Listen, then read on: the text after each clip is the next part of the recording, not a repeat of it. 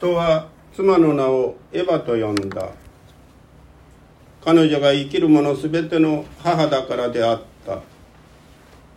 神である主はアダムとその妻のために皮の衣を作って彼らに着せられた。神である主はこう言われた。見よ人は我々のうちの一人のようになり善悪を知るようになった。今人がその手を伸ばして命の木からも取って食べ永遠に生きることがないようにしよう。神である主は人をエデンの園から追い出し人が自分が取り出された大地を耕すようにされた。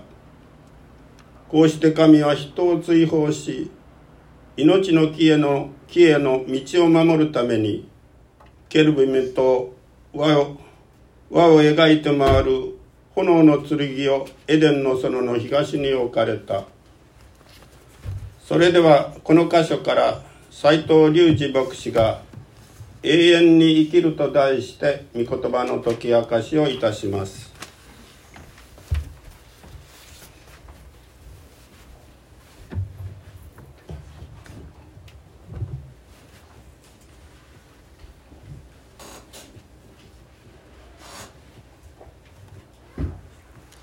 おはようございます人類最初の罪の結果は神様からの裁きの宣告でした。特に人は必ず死ぬという宣告が与えられました。とはいええー、前回見たようにこの生きているっていうことと死んでいるっていうことを考えますと死んでいる状態というのが宇宙の現実、えー、状態であり生きているっていうことこそが神様の恵みの技だ。ということを考えると人は必ず死ぬというよりはいつまでも生きられないという表現の方が正しいと思います。人は土に帰ることになる。こうして神様から裁きが告げられ最初の人アダムとエバは豊かで麗しいエデンの園から追放されることになります。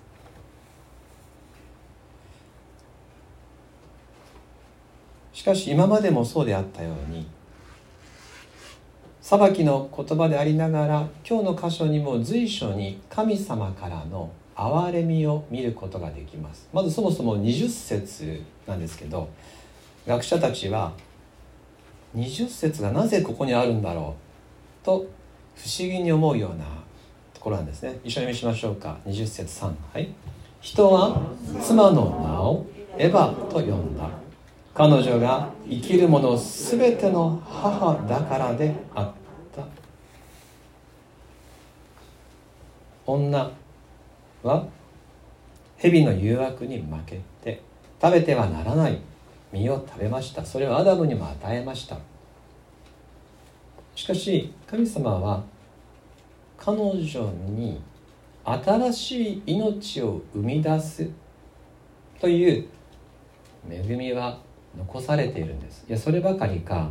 ここを読みますと全てのものの母と呼ばれるという栄誉を取り去ってないんですね、えー、全ての生きるもの、えー、生き物っていうのはヘブル語で「はい」っていうんですね「はい」そして、えー、エヴァはヘブル語で読んで「ハバー」って言うんですけど全ての「はい」の母でありから「ハバー」エヴァと呼ばれるというふうにおっしゃった。裁きの宣告がなされた直後なんです。もう間を置かずにエヴァによって命が生み出されるよ。彼女は全ての生き物の母なんだよっていう祝福が語られています。また20節見ますと人は妻の名をエヴァと呼んだ。アダムがそう名付けたんだと書いてますから。これエヴァに対して語られた前回の言葉前前回ですけどあなたは夫を恋したんけど夫はあなたを支配するなんていうそういう男女のですね力関係みたいなことが語られたんですがやっぱりここを見ますとそれでもアダムは女を尊重しあなたはエヴァだよと名を付けているところから分かるようにアダムの愛は不完全ではあったわけですけれどもやっぱりエヴァに対する尊敬と愛が継続していることも20節から見ることができます。人に最初に与えられた祝福は継続しているわけですね。最初に与えられた祝福はこうでした。創世紀1章27節28節。お読みしましょう。3はい。神は人をご自身の形として創造された。神の形として人を創造し男と女に彼らを創造された。神は彼らを祝福された。神は彼らに仰せられた。埋めよ増えよ地に満ちよ地を従えよ。海の魚空の鳥地の上を這うすべての生き物を支配せよ。この言葉は取り消されてないんですね。このまま残るわけです。神様という方は憐れみを忘れない方であるということを今日ご一緒に心に留めて感謝したいと思います。罪の直後なんです。裁きの現場。そのところにあってもなお憐れみを断つことがなかった神様ならば私たちの日ごとの失敗弱さの中で私たちをこの方が完全に見捨てることがあるでしょうか？ありません。もう一度20節お読みします。人は妻の名をエヴァと呼んだ。彼女が生きる者すべての母だからであった。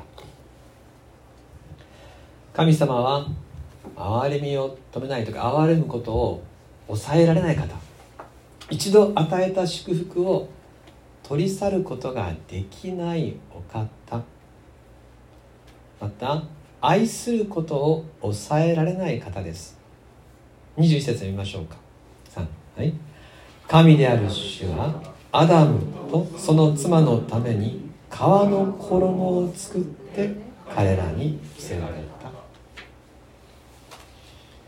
人はもともと裸で作られました。裸でいることは恥ずかしくありませんでした。しかし罪を犯した時に彼らは自分の裸を恥じるようになりました。そこで彼らはですね葉っぱでイチジクの葉っぱで、えー、腰身のですね腰の覆いを作ったんですね。とにかくあの隠そうとしたわけです。神様は彼らにちゃんとした服を作ってやりました。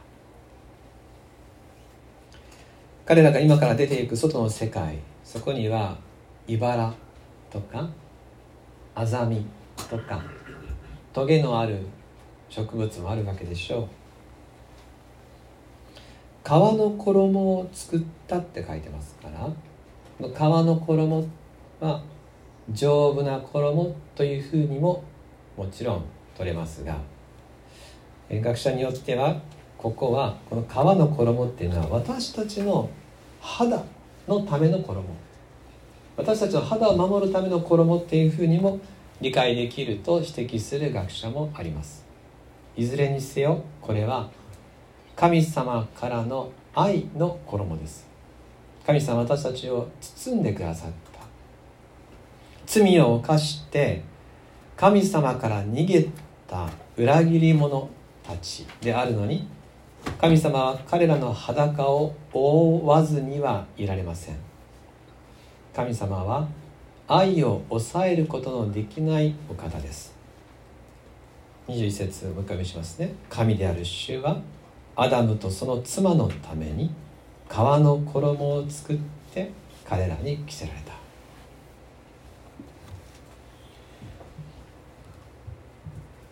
しかしやはり神様は彼らをエデンの園から追放したということもはっきり書かれてあります。なぜエデンの園から追放したのか。顔も見たくないってやつでしょうか。可愛さ余って憎さ100倍でしょうか。どうも文脈では違いますね。神様は彼らを憐れみやっぱり愛してます。けれど追放した理由。その理由もはっきり書いてるんですよね。その理由は永遠の命の木から遠ざけるためであったと記されています。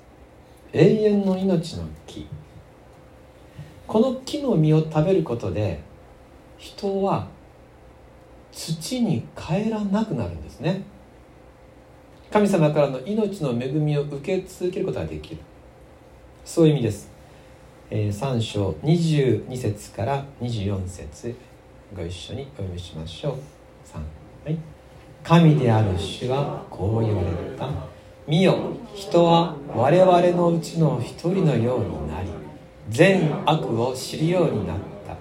今人がその手を伸ばして命の木からも取って食べ永遠に生きることがないようにしよう。神である主は人をエデンの園から追い出し人が自分が取り出された大地を耕すようにされたこうして神は人を追放し命の木への道を守るためにケルビムと輪を描いて回る炎の剣をエデンの園の東に置かれた。22節の表現。ここで永遠の命の木の実はそれまではいつでも食べられる状態だったということが分かります。人がその手を伸ばして取って食べて永遠に生きる。手を伸ばせば届くところに命の木はあったわけですね。いつでも手を伸ばしたらもう手が届く。食べれる。そこに木の実があった。しかし罪を犯した以上人間は永遠に生きてはならないと神様はお決めになりました。だって罪人です。罪人が永遠に生きるとどうなるかというと永遠に罪を犯し続けます。それは良くないことですよね。我々のうちの一人のようになりっていうのはこれはいろんな解釈があります。私は今はこういうふうに理解しています。神ではないのに罪に関する知識だけは持ってしまった。というふうに私は今はこのところを理解しています。罪に関する理解だけは持ったけどしかし神ではない。そういう状態の人間がいつまでも生きることは生きる間中悪いものを生み出し続けることにしかなりません。神様は人を命の木から遠ざけます。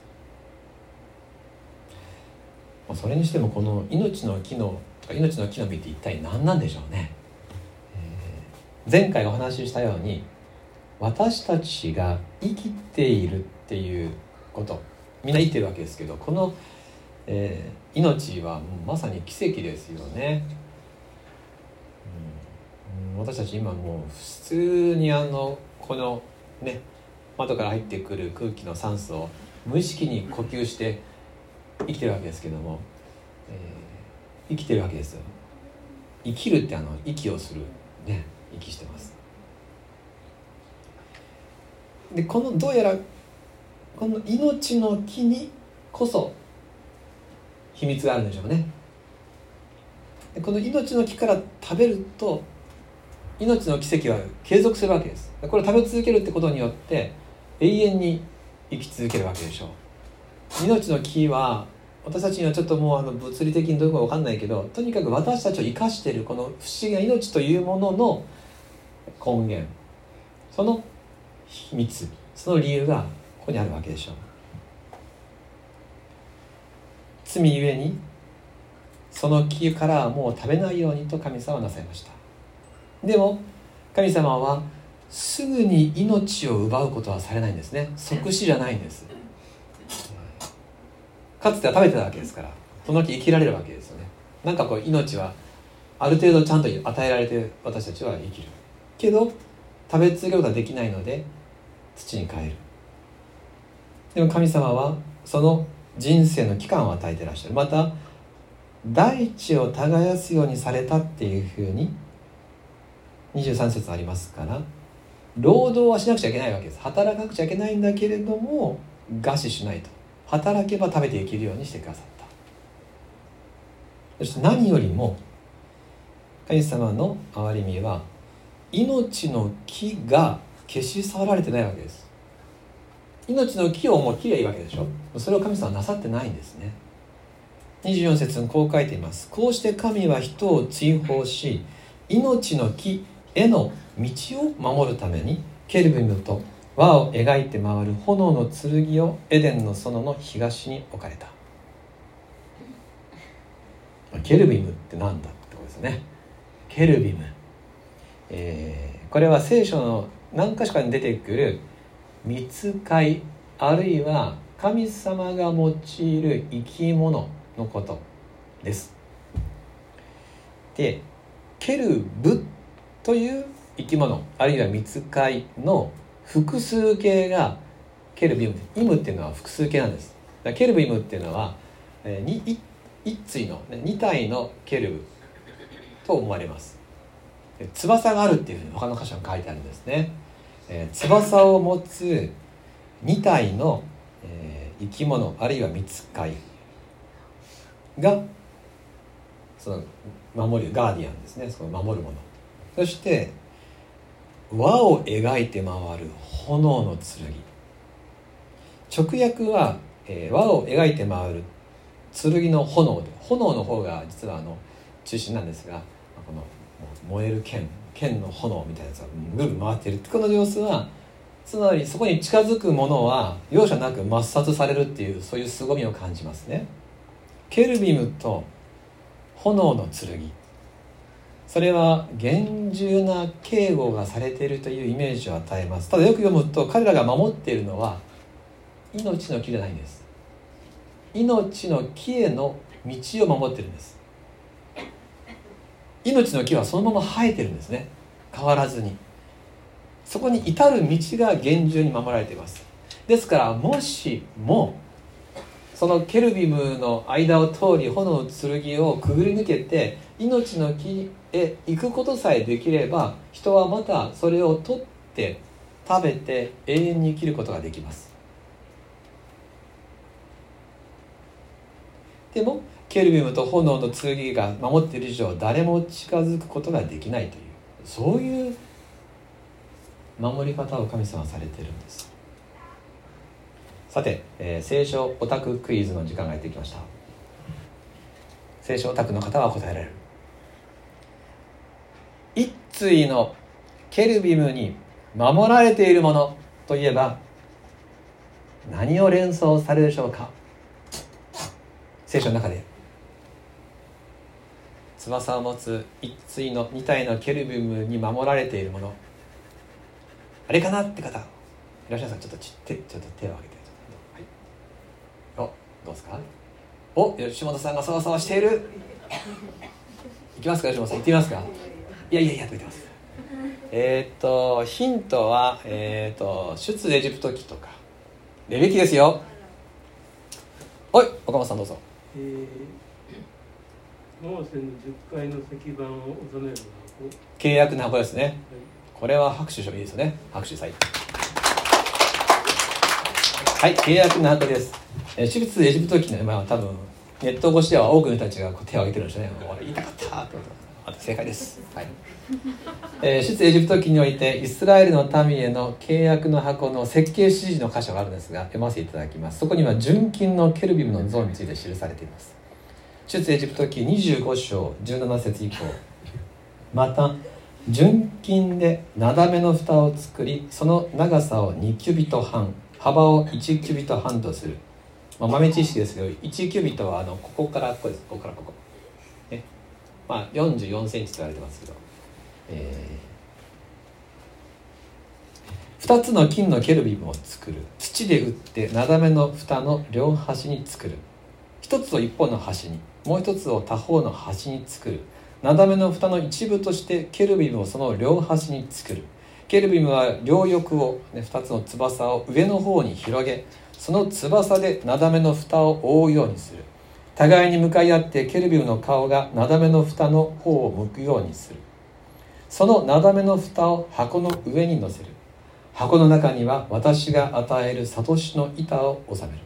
私はそこであなたと会見しイスラエルの子らに向けてあなたに与える命令をそのなだめの蓋の上から証の証の箱の上の2つのケルビムの間からことごとくあなたに語る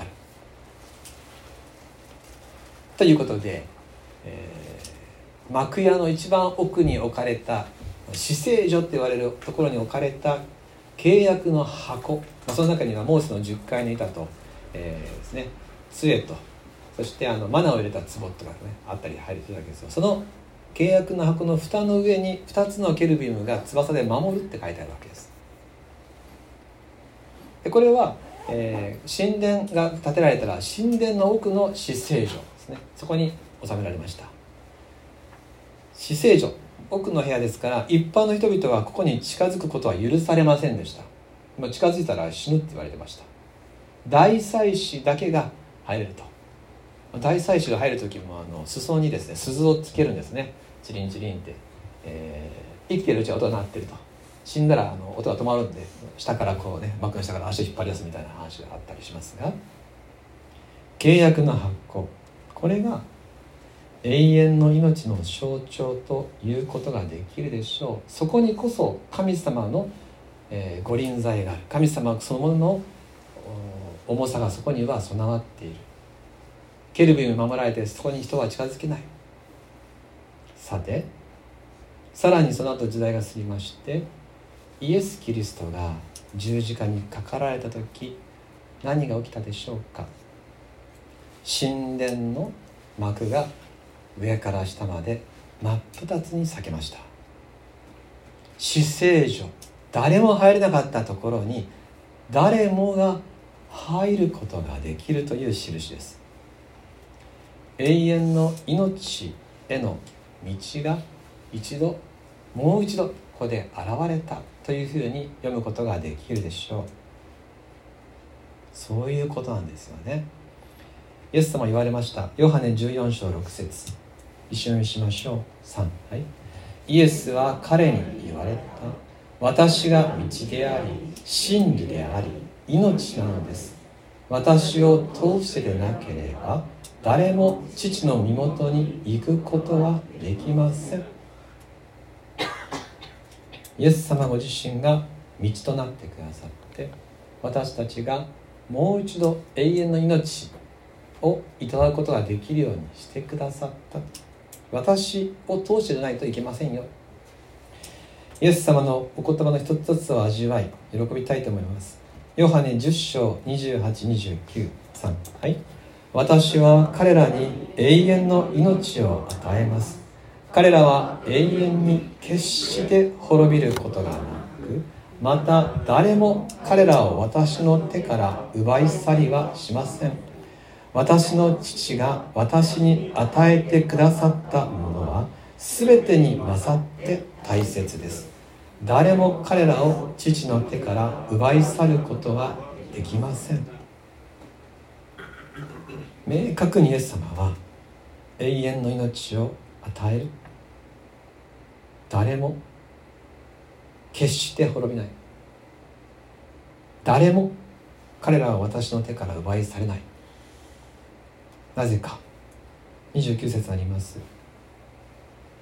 私の父が私に与えてくださったものは全てに勝って大切だから。全てに勝って大切なんです。この言葉の重さ受け止めてご一緒に感謝したあなたは神様から見て全てに勝って大切なんです。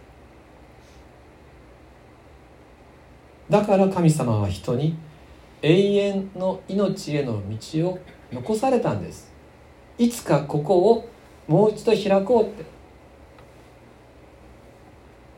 そしてイエス・キリストが来てくださってもう一度私たちが永遠の命をいただけるように閉ざされた道を開通してくださったわけです。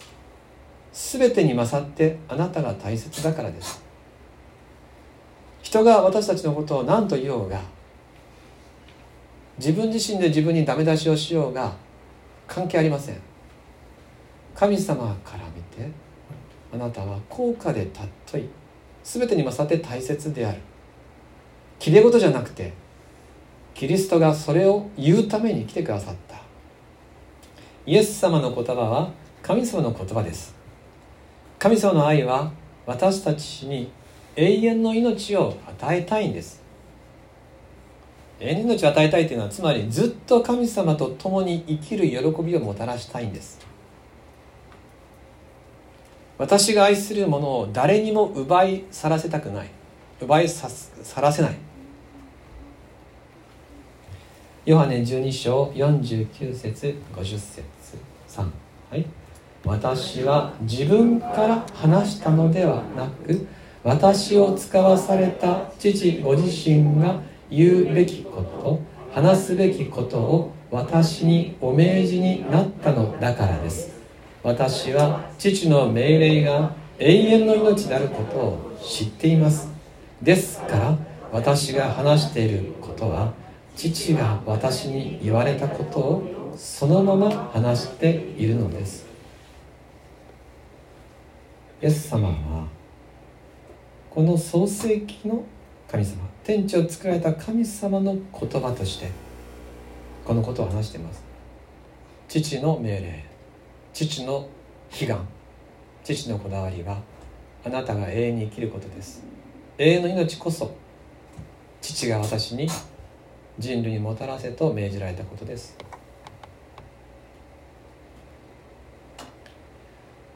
同時に私たちはイエス様がこのために支払ってくださった犠牲愛の犠牲を忘れてはなりません。ケルビムについては先ほど契約の箱に象徴されていると言いました。でももう一個あったでしょ？命の道木の上命の木への道を守っているのはケルビムと炎の剣でした。罪人が近づいたら抹殺される。そういう聖なる神の裁きです。イエス様は私たちが命の木の実を食べることができるようにご自分が身代わりとなって打たれてくださった。永遠の命の恵みはイエス様の命によって取り戻されました。このことを私たちは忘れてはなりません。私たちが幸せな命の木のそばで生活するためにイエス様は呪いの木である十字架にかかってくださった、まあ、呪いの木って言っていいですね。十字架のことは。木にかけられるものは呪われなくちゃいけないとはっきりと書いてます。不思議でしょう。ここに十字架っていう木が出てくるんですよね。命の木。そして十字架のイエス様。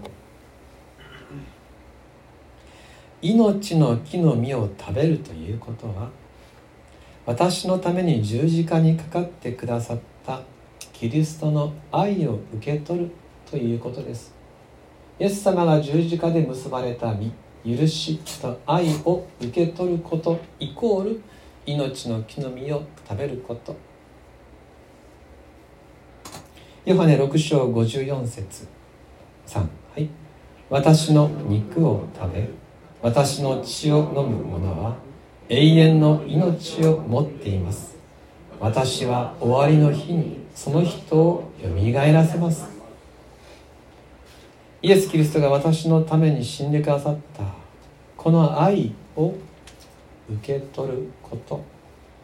その人は皆終わりの日によみがえり新しい天と新しい地に生きるんです。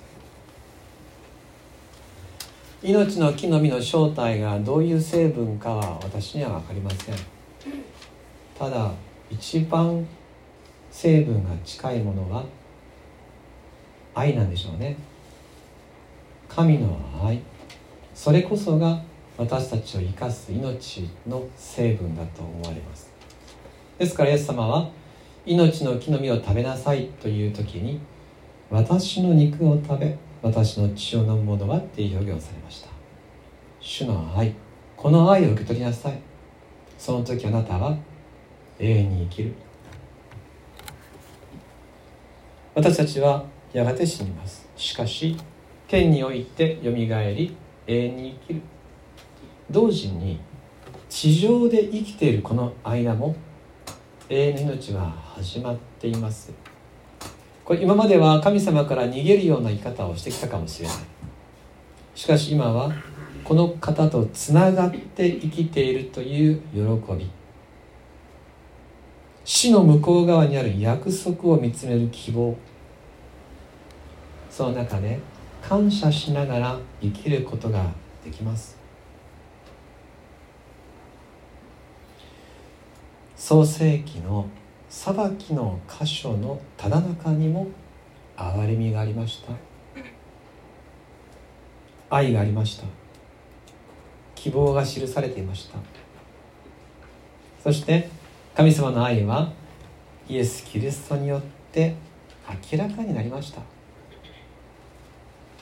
地上での生涯で私たちの肉体は結局土に帰ります。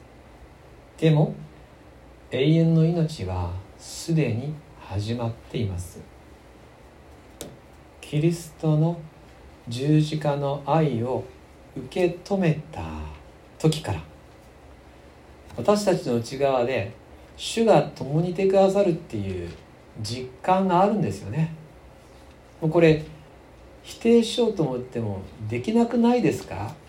クリスチャンになってからもや自分は神様に愛されてないんじゃないかなと思ったり救われてないんじゃないのと思ったそういう疑いの嵐に襲われる経験あるでしょ？でもどうですか？その嵐の中でそのまま沈没しましたか？いいえ。やっぱり安心のイエス様の愛の港みたいなところに停泊して安らぐっていうそこに結局なるんですよね。人生の海の嵐の中でやっぱり最後に愛の平安になります。必ずそこにたどり着きます。なぜですか？愛されていることを知ってるからです。あなたの心にも精霊によって愛の刻印が押されていて否定しようがないんです。どんなに自堕落クリスチャンでもどんなにダメな牧師でもやっぱり私のうちにイエス様がいるっていうこの喜びはなくなりません。もうこれ確信って言っていいでしょ？だったら。絶対なくならない信仰ですから。この信仰は希望を生み愛を実感させます。この愛は永遠に終わりません。ですからこの愛を知った以上人はもう永遠の命を生きているんです。肉体は滅んでも神様と愛し合っているその愛のつながりは消えません。それゆえに死の向こうまで継続する連続性を私たちはもうすでに持っています。それが愛の正体永遠の命の奇跡。天における天国での命の木についても予言が記されてますので今日はもう最後にそれ読んで終わりますね。黙示録で私たちがやがて行くところその希望が記されてますので読んでご一緒に感謝したいと思います。そしてまだイエス・キリストを私は愛を受け止めてませんって方も誰でもキリストの愛を信じるならばこの恵みをいただきます。黙示録22章1節から4節。一緒に見ましょうか。3はい。見つかいはまた水晶のように輝く。命の水の川を私に見せた。